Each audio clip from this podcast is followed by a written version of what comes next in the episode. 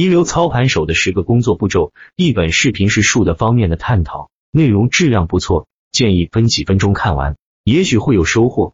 这十个方面要不断的训练，主动去留意，逐步的从每一个方面来提高自己，像成功者一样思考，像成功者一样交易，像成功者一样处理你的生活。美国一些操盘公司经过仔细的研究发现，第一流的操盘手工作分十个步骤。我们从现在开始使用这些方法，至少可以先做到方向正确，不会走错路、走弯路。成功操盘手操作的十个步骤主要分三个方面，除了第一和最后一个方面之外，其他都是和交易直接相关。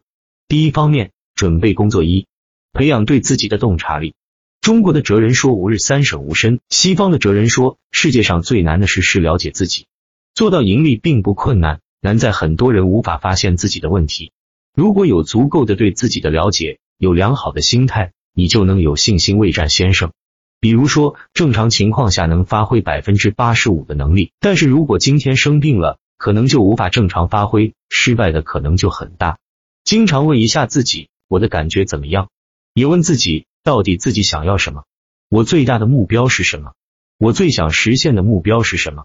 我最最重要的事情是什么？只有你自己意识到可能出了问题，才可能解决问题。每天写下自己要改进的地方，自己困惑的地方，然后考虑如何解决。第二方面，交易工作二，每天心理预演。每天心理预演。中国古代的军事家孙武说：“夫未战而妙算胜者得多也，未战而妙算不胜者得算少也。”多算胜，少算不胜，而况于无算乎？吾以此观之，胜负见矣。每天开始工作前抽十分钟时间，在心里把自己要做的事情预演一遍到三遍，越细节化、越具体越好，越详细越好，尽量做到多算。到时出现各种情况，你就能客观冷静的轻松对付。三、设计一个低风险的操作方案，如果风险牢牢的控制住了，回报自然而然的会提高。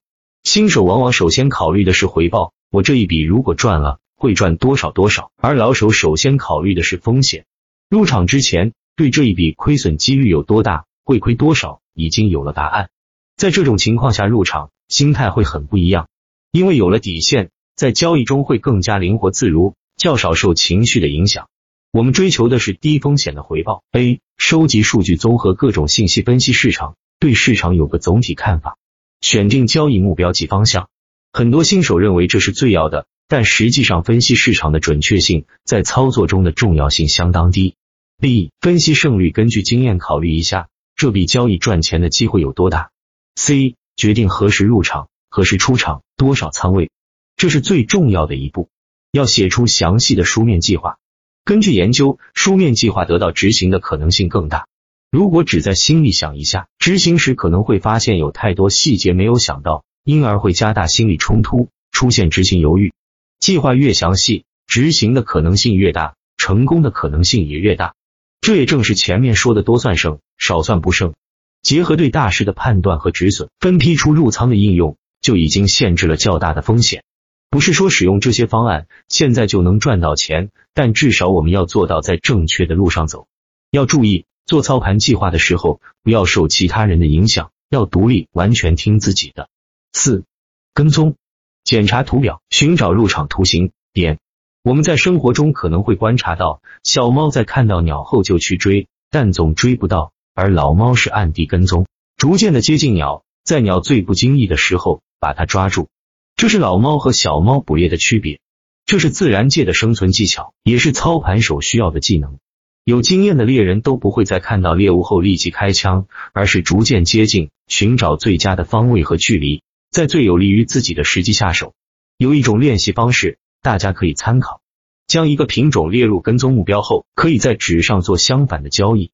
比如本来计划买进，此时假设在纸上已经卖空了，然后持续观察，等到你实在无法忍受，必须把纸上把头寸平掉的时候，就是最好的买进时机。可以试着用这种方法来跟踪。最后说一下，不管什么方法，最基本的都是要提升自己的看盘能力，这需要有一套好的看盘复盘系统。